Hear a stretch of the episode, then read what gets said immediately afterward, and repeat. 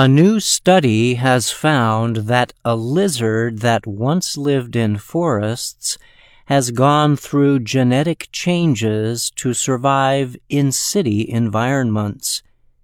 Researchers studied a lizard called the crested anole. The lizard's official name is Anolis cristatellus. It is commonly found in the American territory of Puerto Rico. The team said it discovered the lizard had grown special scales that helped it climb more easily on smooth surfaces like walls and windows. It also grew longer legs in order to run faster across open areas. Kristin Winchell is a biology professor at New York University and the main writer of the study. She told the Associated Press, We are watching evolution as it's unfolding. Research results were recently published in Proceedings of the National Academy of Sciences. Winchell said as city development spreads out around the world, it is important to understand how organisms adapt to new environments. That way, she added, humans can design cities in ways that can support all kinds of animals. The study examined 96 Anolis cristatellus lizards researchers compared the genetic makeup of lizards in forests to those living in Puerto Rico's capital, San Juan, as well as two other cities. Scientists found that 33 genes were repeatedly linked to city spread.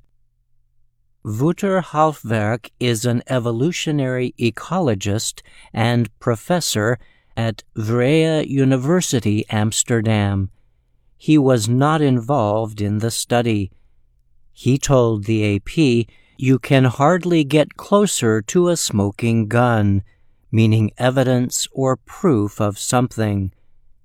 Halfwerk said he was excited that the researchers were able to identify such rich evidence that the lizards had changed genetically to adapt to a different environment.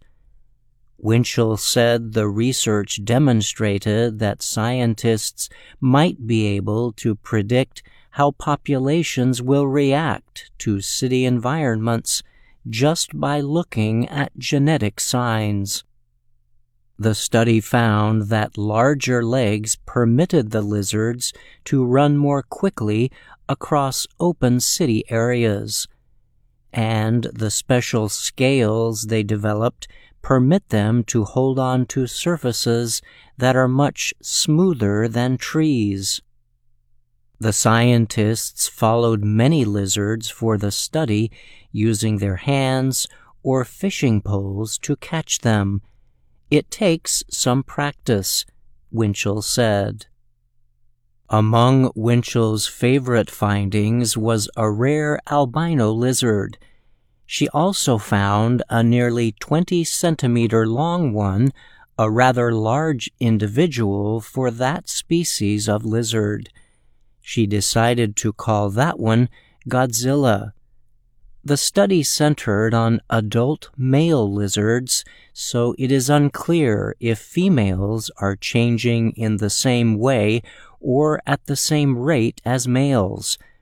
The researchers said it is also not clear at which point in a lizard's life the changes happen. Halfwerk's own research showed how one frog species changed its reproducing call in city areas. He said scientists should look next for possible limitations on evolutionary changes and how genetic adaptations relate to reproductive behavior. Halfwerk added that for the adaptive changes to be lasting, they need to lead to higher reproduction.